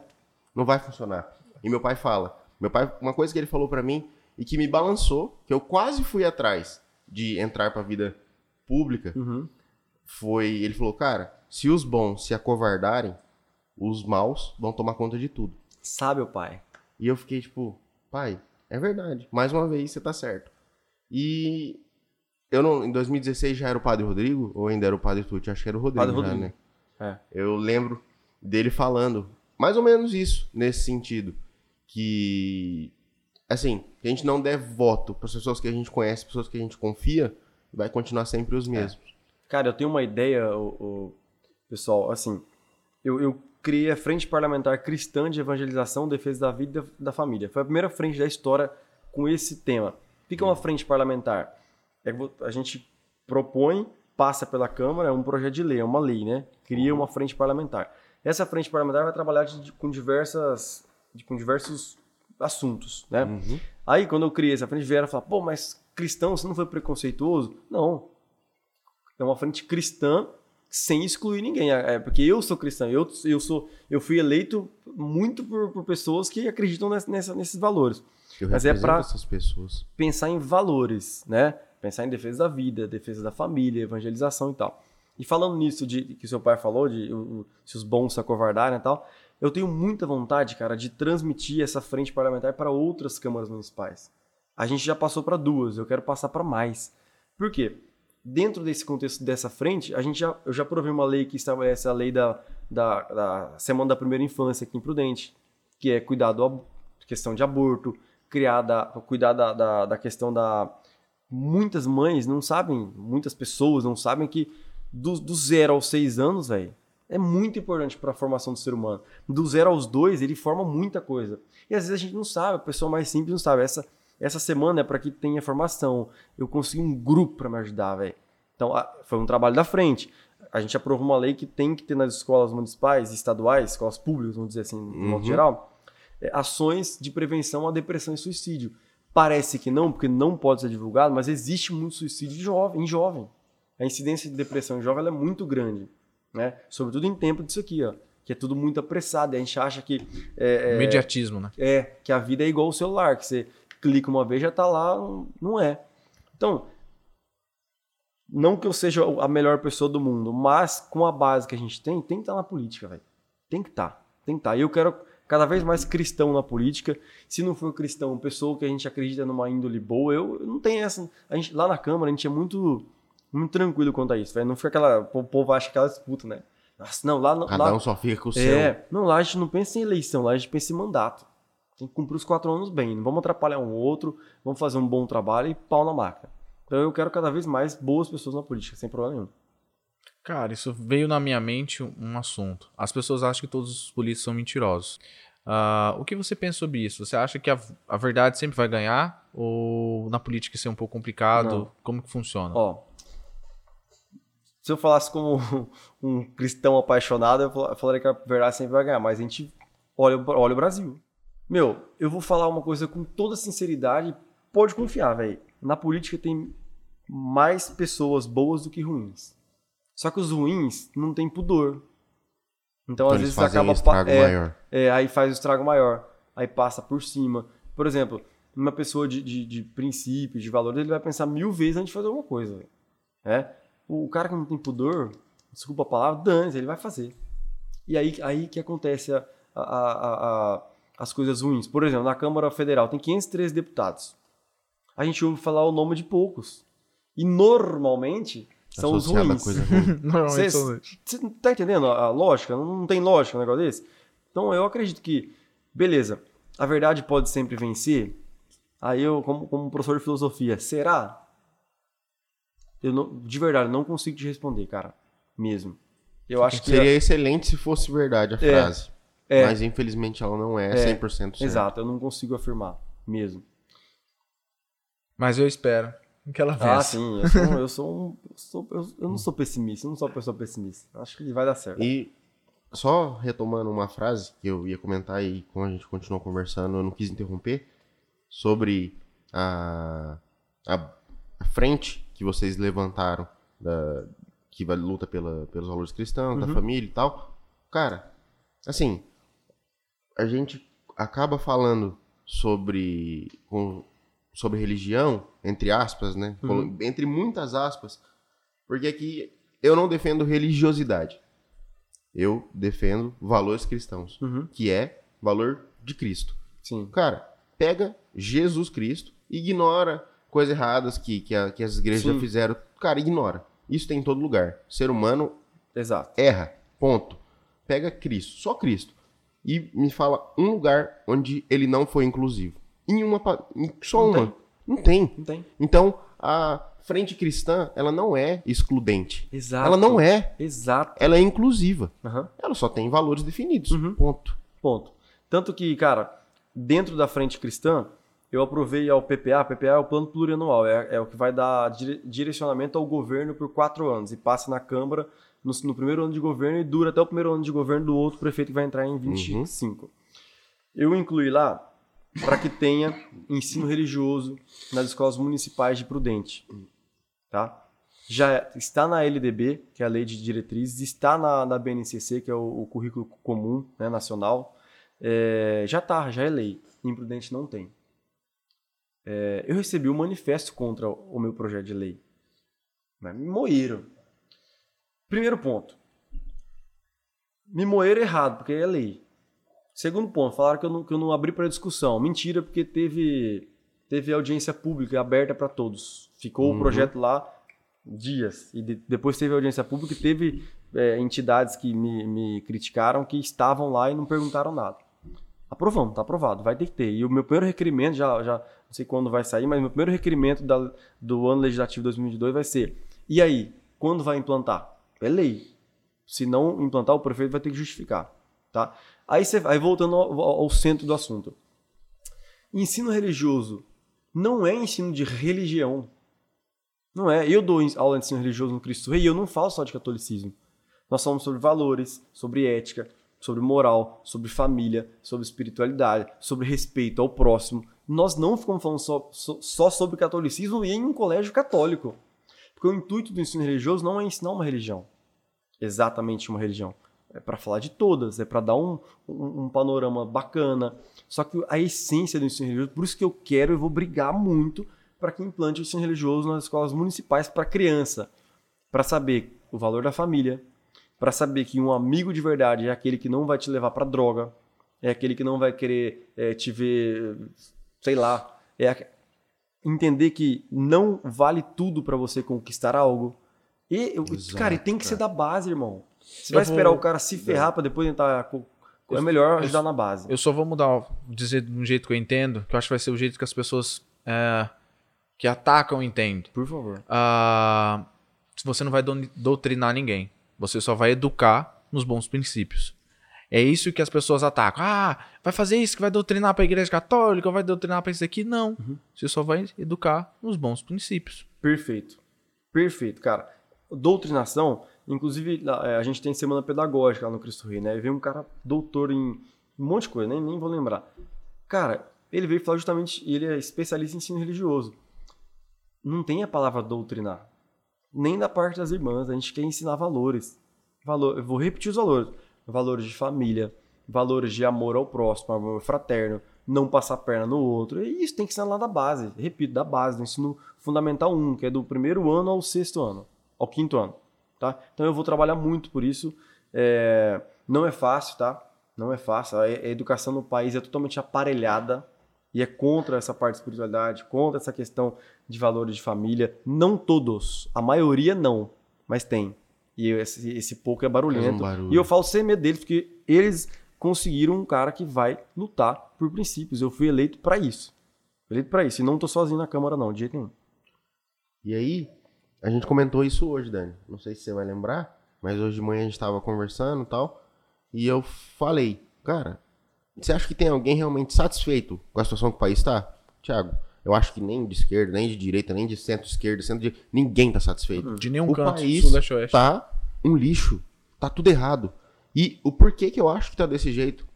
Porque a gente foi ensinado que política, religião, futebol, o que incomoda não se discute. Cara, isso se discute sim, precisa ser discutido. É claro que Não se é- briga, né? Não é, não- você não se mata e não é todo lugar que você vai falar sobre tudo.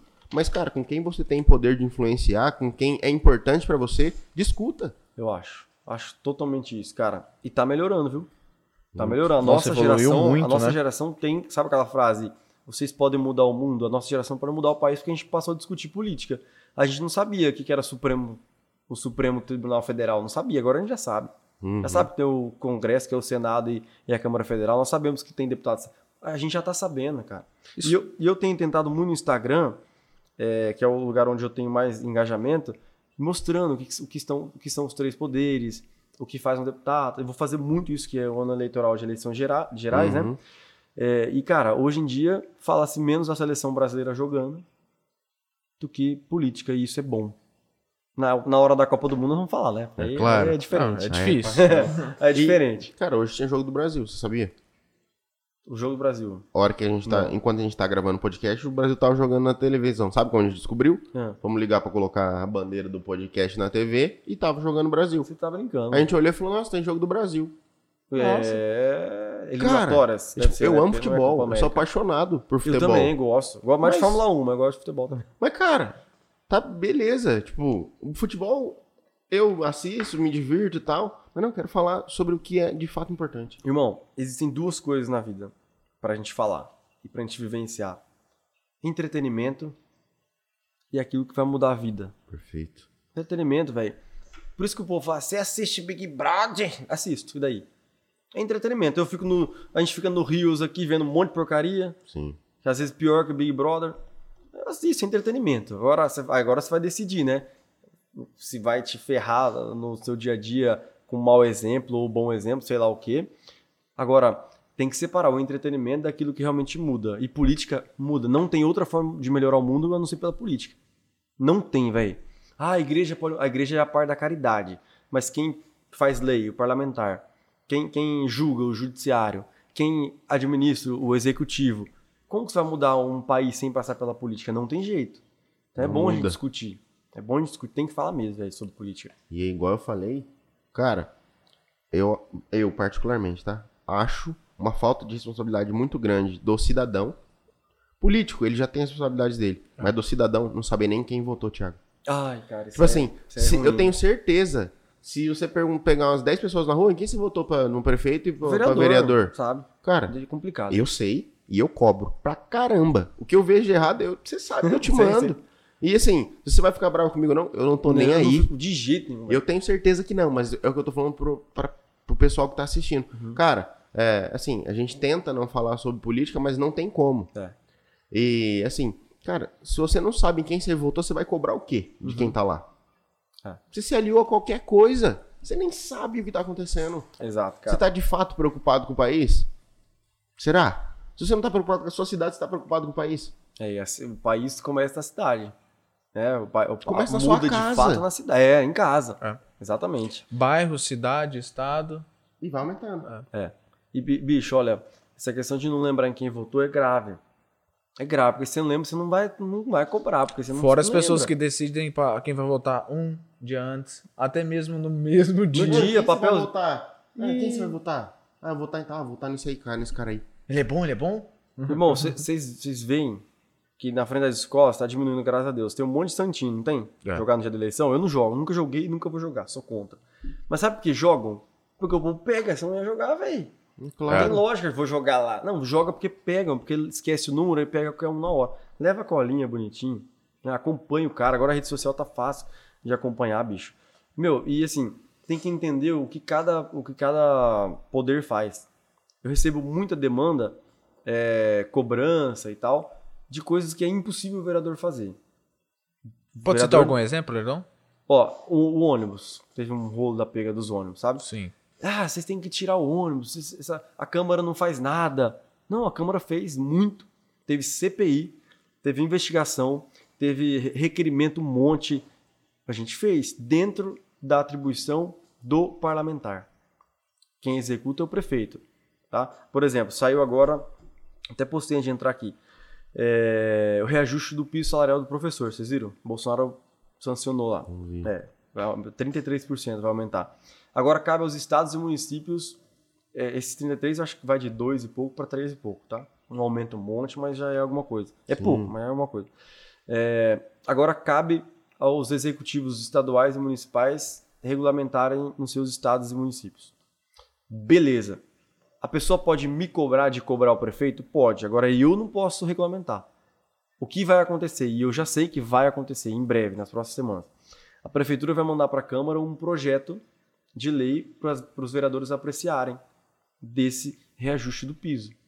Você entendeu? Que tem matéria, a gente chama de matéria. Tem matéria que é do Poder Executivo, tem matéria que, é do, que pode ser do Poder Legislativo. Então seria muito interessante, cara, que isso ensinasse também na, na escola. Qual é, qual é a função de cada um.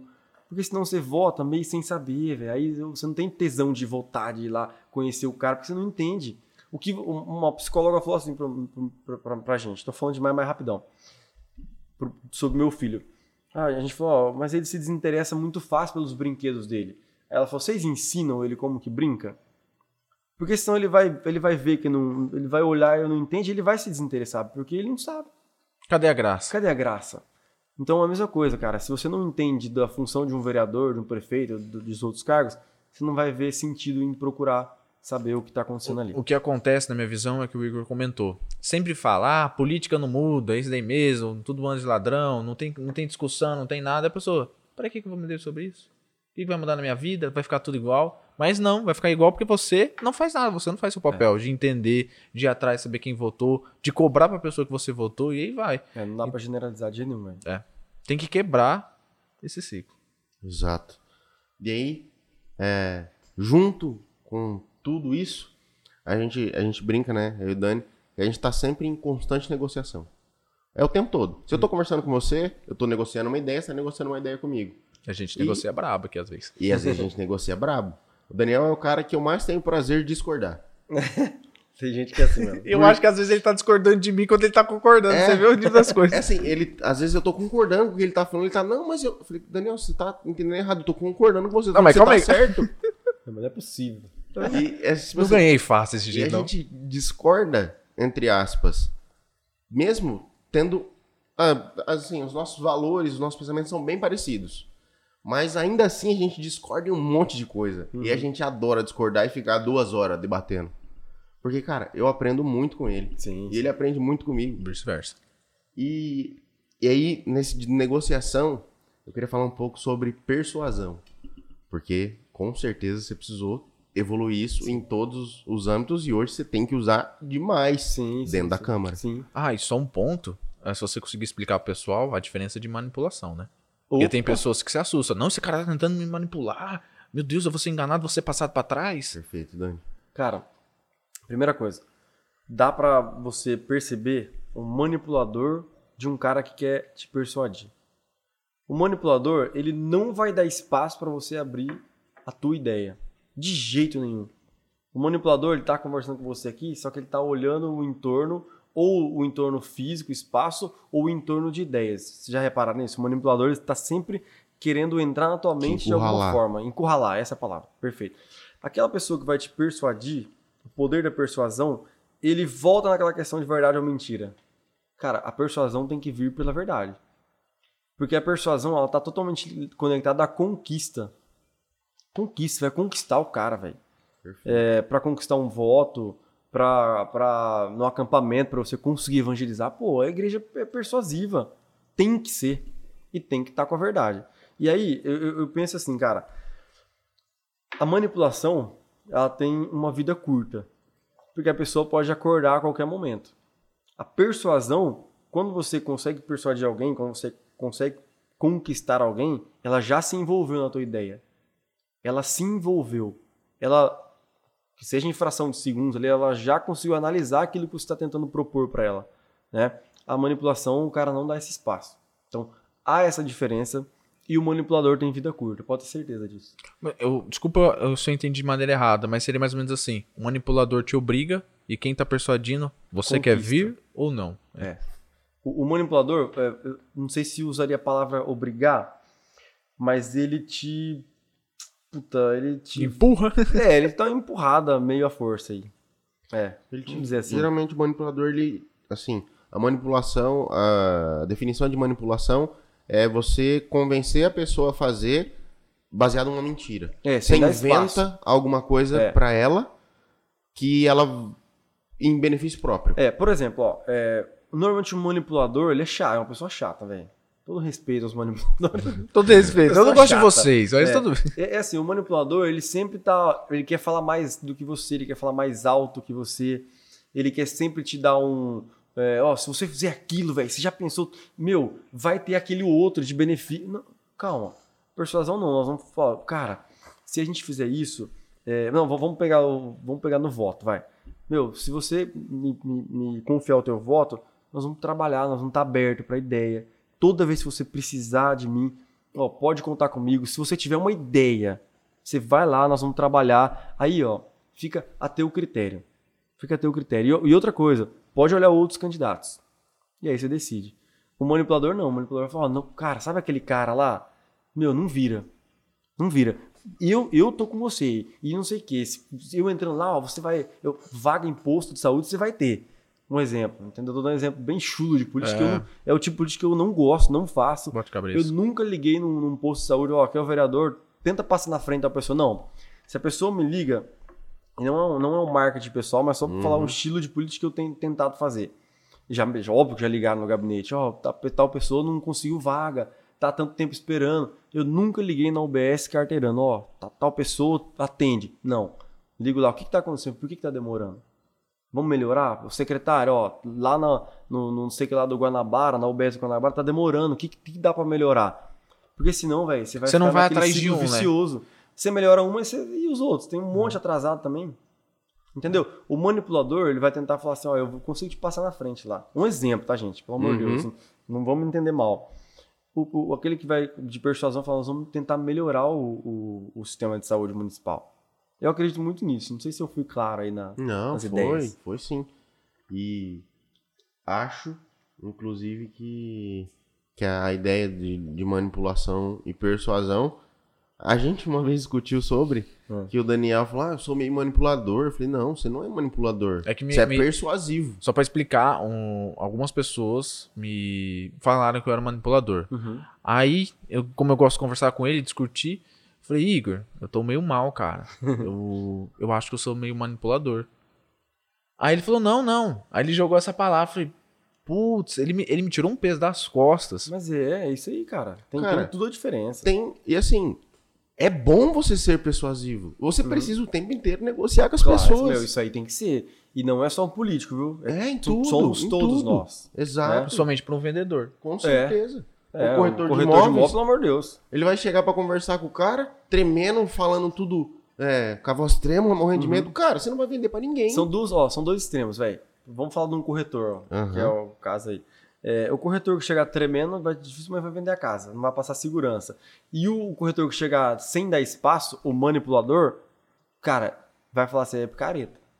É. Exatamente. Entendeu? Persuasão, irmão. Calma, deixa eu dar espaço pro cara olhar a casa, explica. Eu, é porque a gente trocou de casa agora e o cara que agora assim, um, sei lá, um ano. O cara que nos atendeu foi muito, muito bacana, velho. Deu espaço, conversou, explicou, calmo. Eu, eu gostei do cara demais. Então eu acho que no corretor também tem essa essa questão de, é, pô, esse cara aí é meio picareta. Desculpa, tá? Não, não. Né? É a impressão do cliente final. Desculpa não. Sabe por que desculpa não? Porque a gente vê que isso é verdade do mercado. Assim, a gente tem lutado bastante pra tentar educar os nossos clientes nas Uhum. redes sociais, porque eu ia fazer até o paralelo, é que você já começou, então só tô pegando o gancho, Uhum. que, assim, o- é claro que o político eu acho que é bem mais, Muito mas mais. O, o corretor, ele tem essa pecha do Corretor, cara vendedor de picareta. Então, Vai te passar pra trás, vai né? te passar pra trás, que não Sim. tá preocupado com você. Só pela comissão. Exato. Cara, é a minoria também. Mais É uma vez eu vou minoria. falar que a minoria às vezes sobressai por cagada de um cara que, que, é, que é picareta. né? Mas não é a maioria, com certeza. Eu, eu sou positivista e é, e é fato. Mas eu, motivação, é, persuasão e manipulação é diferente. Tiago, assim, é, como a gente já falou várias vezes, a vida pública, ela faz com que você dialogue com todos os tipos de gente. Como você faz para ser uma liderança dentro da Câmara, mesmo tendo divergência é, até de valor, é, divergência política com os outros vereadores? Como você consegue é, linkar a persuasão com é, a profissão do... prof- é, profissão. Político, né? Sim, sim. Cara, olha, eu vou falar assim, da Câmara de Prudente, tá? A realidade nossa aqui. Nós somos em 13 vereadores, né? É, para fazer um merchan da Câmara. A Câmara mais, mais é, econômica do Estado, a terceira do Brasil. Prudente poderia ter 21 vereadores e tem 13, é, pela lei, né? Uhum. Cara, entre nós lá, é assim, ó, a, a Câmara Prudente teve uma, teve uma sorte. Eu poderia estar falando mal de vereador, porque no fim das contas vamos ser adversário eleitoral. Mas nós Sim. não somos adversários na vida e nem no trabalho. Uhum. Os três vereadores dialogam muito bem, cara. Eu, eu, eu precisei passar um projeto lá de desburocratização, que é a lei, é, lei da liberdade econômica. Passei com unanimidade, velho. Fui lá e expliquei, gente, isso aqui é importante para o município, tal, tal, tal. Então não tem aquele revanchismo. E tem vereador lá que não, não tem nada a ver com essa parte de empreendedorismo na, na qual eu milito e trabalho. Mas os caras quiseram entender e eu, e eu converso na boa, leva, se precisar, leva a gente para explicar. Então, a linguagem para tratar, por exemplo, tá? aí eu vou fugir um pouco da, da pergunta, talvez ou não, Não, mas, por exemplo, é, eu me reuni no Aruá com, com empreendedores, ou me reuni em um bairro para ouvir falar sobre as demandas do bairro, a linguagem é diferente? É diferente. Só que o vereador ou qualquer político, e aí eu tenho isso, isso muito claro na minha, na minha cabeça, é estando com os caras empresários ou com a senhorinha lá do bairro que está pedindo só um retorno de velocidade, um tapa-buraco, eu tenho que me colocar como um servidor deles, não como autoridade. Perfeito. Cara, eu, eu não entendo quem colocou na cabeça do político que ele é autoridade e ele tem que ter privilégio sempre.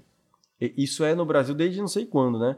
É, eu acho que a forma de falar, a linguagem a ser utilizada, independente do público ou dentro da própria Câmara, é não se colocar como autoridade, sim como servidor. Eu acho que a linguagem já, naturalmente, ela, ela, ela se adequa. E eu, pelo menos, eu uso esse, nesse sentido, tá? Uhum. Dentro da Câmara é muito tranquilo, a gente se dá muito bem, ainda que tenha algumas divergências de ideia. Que é o vezes correto, né? Que é, É o correto. Chega um projeto lá. porque É assim, eu vou- posso explicar rapidão como um Claro, projeto, sinta à vontade. Como um projeto tramita na Câmara. Vou falar do projeto dos vereadores, tá? Porque Tá. muitos vêm da prefeitura, do prefeito. É, chega lá, por exemplo, essa, essa lei da liberdade econômica. Eu protocolo o projeto de lei, depois ele é lido na sessão, tem 15 dias para ser lido, se eu não me engano. 15 dias para ser lido. É lido pelo primeiro secretário e o presidente encaminha para a secretaria. A secretaria encaminha para as três comissões permanentes: Finanças, Justiça e Redação, que eu tenho a alegria de ser presidente dessa comissão, e a de controle. Tá? Tem que ter o parecer jurídico da casa para ver se é constitucional ou não. Aí já vem com esse parecer para reunião de comissões que são toda, é, toda segunda-feira às duas horas, a regimental. Vem com o parecer para- contrário ou favorável, e esse parecer é opinativo, porque o parlamentar tem o, o direito, ele é, é, imune né, para poder votar, então Uhum. o parecer é opinativo. Aí dá o parecer, as comissões, sim ou não. É nessa hora que a gente conversa. Aí normalmente não vão só os membros de comissões, vão todos os vereadores, o presidente. A gente troca ideia, ó, pessoal.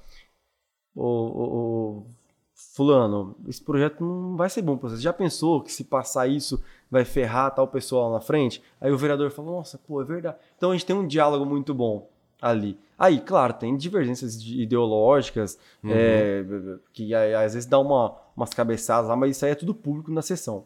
Tá? Isso aí não tem, não tem erro. Mas deu para entender que a linguagem ela, ela se adequa facilmente desde que você não queira ser mais que o outro vereador ou mais que o cara que convida você para uma reunião ou para a senhorinha que é uma, um tapa-buraco lá.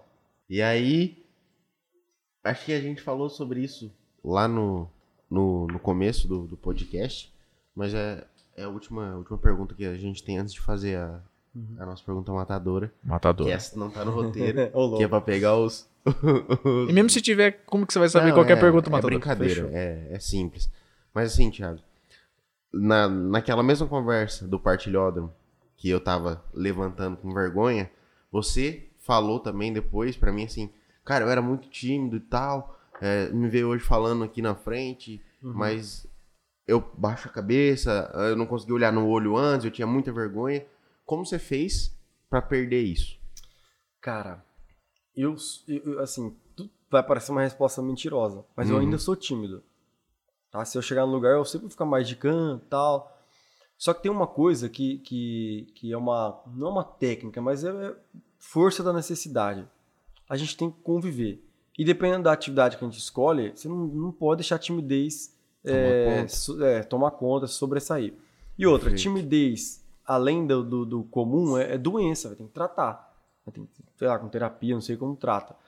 Mas para eu conseguir, cara, chegar em um lugar e, e, e conseguir lidar bem, Por exemplo, chegar antes de ser eleito, tal, lá atrás, chegar no meio de prefeito, de secretário, de deputado, é, de ir lá na Lesp e conhecer os caras, ou na Maristela mesmo, com gente muito melhor é, instruída que eu. Eu sou igual a ela. Independente da formação, independente do cargo, eu nunca tratei. E isso, mais uma vez, quem me ensinou muito isso foi o Astromar. O Astro falou assim, "Ô, Thi- Thiaguinho, é, cara, você tem que saber um pouco de tudo. Não tô falando assim é pra ser charlatão. Você tem que saber um pouco de tudo pra você estar numa roda de conversa e saber no mínimo o que tá se passando ali. Cara, eu comecei a ficar antenado nisso. Então foi uma técnica pra quando eu estivesse em algum lugar, você tá falando de política, eu vou saber pelo menos se alguém me olhar pra mim, eu vou saber dar uma pitada. Se Vamos falar de, de, de, sei lá. Então, uma das coisas que eu utilizei pra poder diminuir a timidez, chegar no lugar e olhar no olho e conversar, é entender um pouco das coisas, não ficar alheio ao mundo. Agora, tem que ver o nível da timidez também, né? Mas eu acredito muito que é, se colocar de igual para igual, não se diminua, velho. Se você se diminuir, é um primeiro passo para você não conseguir se desenvolver no meio da sociedade ou do próprio emprego. Por exemplo, chegar num novo emprego. E, cara, é difícil, velho. Difícil. Quando eu cheguei no Cristo Rei, eu olhava e falei, meu Deus do céu, velho. Pra entrar na sala dos professores, dentro eu tava morrendo, mas eu chegava lá e Grandão. Vamos que vamos, velho. Eu fiz faculdade igual os caras. O professor que me deu aula, mas eu fiz faculdade no curso. mesmo. Então, é se colocar de igual para igual, sem arrogância e sem se diminuir. Equilíbrio, ponto final. É esse- Essa é a taxa que eu tenho usado há anos. Gostei, aliás. Perfeito. Por mim, Dani, pode matar ele. Então vamos lá. Brincadeira, você não vai morrer, não. Amém. Olha, a gente agradece você ter aceitado vir aqui, mas vai morrer agora. Brincadeira. É, meu filho, minha esposa, meu futuro. É, se você tivesse que resumir, fingimos, quem tá assistindo lá é preguiçoso e ele só quer assi- assistir 5 minutos da informação principal, do que você quer passar para quem tá vendo. O que seria a principal informação que você quer passar para eles? Esse aqui é o centro. Preste atenção nisso e vá embora feliz. Olha, em primeiro lugar, a mensagem principal é: o ser humano sem sonho, sem objetivo, sem foco, em algum ponto da vida ele vai se sentir vazio. Ou ele vai acabar deprimido e depressivo, ou ele vai sempre se sentir menos. Então, se você não consegue ficar com a gente mais um pouquinho, se você não consegue focar para receber alguma mensagem, é bom analisar que alguma coisa está errada. Lembrando, quem não quer chegar em algum lugar corre o sério risco de ficar interiormente vazio. Interiormente vazio. E a pessoa vazia, cara, ela olha para a família, ela olha para os amigos, ela olha até para Deus e sente que nada vai fazer efeito. E o vazio, ele não acontece do nada. Não é do dia pra noite que eu acordo sentimento, com, com um sentimento de vazio. É um processo, cara. Do jeito que a felicidade é um processo que se é feliz ao longo do caminho, o vazio ele vai se construindo ou desconstruindo ao longo do caminho também. Então a mensagem principal que eu gostaria de deixar para quem vai nos assistir é sonhe, não deixe com que é, o comodismo, a preguiça te roube a possibilidade de ser. Isso é o principal. Acho que essa, isso eu queria deixar. Tem alguma coisa pra acrescentar aí, Danilo? Não. Então, Thiago, assim, mais uma vez, cara, te agradecer por você estar aqui conversando com a gente, igual o Daniel falou, a gente sabe que a sua rotina é super corrida. E mesmo assim você tirou esse tempo aí, a gente tinha combinado uma hora, vai dar duas. Caramba, graças a Deus foi bom. E você veio aqui, se manteve à disposição. Cara, foi de imenso, imenso crescimento para nós como seres humanos. A gente sempre fala isso. E assim, Isso é um ponto que eu queria acrescentar. Você que tá assistindo, agora entende um pouco mais sobre política. Cobre as pessoas aí da sua cidade. Me cobre. perfeito. É, e o pessoal De daqui Prudente, de, de Prudente pode cobrar. E é verdade mesmo, cobra mesmo. Sim, sim. Se tem alguma coisa errada, Tiago Oliveira, procura nas redes sociais, manda no. Não, eu ia falar manda no Instagram da, da Imob, não, porque aí vocês vão, vão começar a misturar as coisas, a gente não, tem nada a ver com isso. Mas depois a gente vai deixar o arroba do Tiago. E voltando ao, ao agradecimento, é, só agradecer mesmo, cara, por você ter vindo. Espero que você tenha gostado tanto quanto a gente gostou. E as portas estão abertas para você voltar outras vezes. A gente quer continuar conversando, porque, igual a gente falou no começo, a nossa ideia não é só melhorar o profissional, é melhorar o ser humano. Perfeito. Porque a gente acredita muito nisso. Perfeito. Isso aí, eu sou entusiasta do ser humano. É, eu, só para finalizar, é, tem muita gente que fala assim, ah, eu prefiro os animais do que o ser humano. Não, cara. Eu prefiro o ser humano. O ser humano é o nosso próximo. Óbvio, não tô falando pra maltratar animal, não vamos entender É. errado. É cuidar mesmo. Eu tenho animal, tenho cachorro, eu amar os animais. Mas o ser humano é o nosso próximo. O ser humano é a imagem e semelhança de Deus. Então, cara, trabalho espetacular de vocês. Fiquei muito grato pelo convite mesmo. É uma honra. Quando eu vi o vídeo, eu falei, ah, velho, os caras podiam me chamar. E chamamos. Me chamou. Então eu tô muito feliz. Vamos voltar mais esse ano é ano eleitoral. A gente pode falar um pouco mais sobre eleições aí. Sim, sim. Instruir a galera, entender melhor aí. E, cara, obrigado, obrigado. Deus abençoe o trabalho de vocês. Amém. E além de tudo, evangeliza. Porque quando fala de ser humano, tá evangelizando. Não precisa falar exatamente de amor de Deus, pecado, salvação para evangelizar. É Sim. falar de vida. Aí isso evangeliza. Parabéns, Deus abençoe. Perfeito. E aí, Muito obrigado. só pedir pra ele fazer um merchanzinho pessoal, É, né? Que a gente merchanzinho dá pessoal. pra sempre pro, pros Os cinco convidados. minutos de sofrimento, cinco minutos de glória. Fique à vontade, faça seu merchan. Não, o meu merchan é o seguinte. Eu, eu gostaria muito de... Meu, meu mesmo pessoal, É? sobre o meu trabalho... Sinta-se à vontade. vontade, o Cinco é minutos seu, seus aí. minutos. Então, eu quero seu. pedir pra galera que me siga no Instagram, arroba Thiago Oliveira Underline. Lá eu posto todo o trabalho político, posto a rotina da, da- do colégio também, que eu acho legal entender um pouco da educação. É, tem o Facebook Thiago Oliveira também. Tem o, o- o WhatsApp do gabinete, 9681 4292. Lá pode mandar tudo, pode me xingar, pode reclamar, pode mandar demanda, pode mandar ideia, tudo. E eu vejo tudo. Fica no gabinete, porque eu não tenho tempo de ficar olhando dois celulares, mas a- a- os assessores passam tudo. E tudo que eu faço na Câmara, na Câmara mesmo, cara, é pensando no bem comum. E aí, para não ficar hipócrita, o bem comum inclui a mim. Eu também penso em mim. Só que o, o- meu desejo, a minha vontade pessoal não pode sobressair ao bem comum. E, e isso tem que ser uma máxima para mim. Senão aí tá ferrado, velho. Aí eu vou pensar só em mim. Então, na Câmara a gente faz o trabalho pensando no bem comum. Na evangelização é levar para Deus mesmo. Não há outro caminho, velho. Não há outro caminho. É Deus. E Deus está no ser humano. Por isso que eu fiquei muito feliz quando vocês falam que a gente se importa com o ser humano. Então, eu acho que o merchan é esse. É isso aí. Perfeito. Muito obrigado, Thiago. Deus abençoe. Muito obrigado, Igor. Terminamos mais um. Aí, galera, quem tava preocupado comigo, tô de volta, tô bem. Tá vivo. Não, tô vivo. Não era Covid, graças a Deus, era só uma gripe, uma gripezinha. De Toma verdade. cuidado com essa frase. É, não, não tô fazendo, longe de mim, não tô fazendo apologia a nenhum partido político, de verdade, mas nenhum, nenhum presidente, nada disso, mas realmente foi só uma gripe, graças a Deus, tô melhor, tô de visual novo também, cortei o cabelo, tava cansado, mas prazer estar aqui de novo, Dani, muito Tamo bem, amo fazer isso aqui, é, fala aí a frase, Bem-vindos e até a próxima.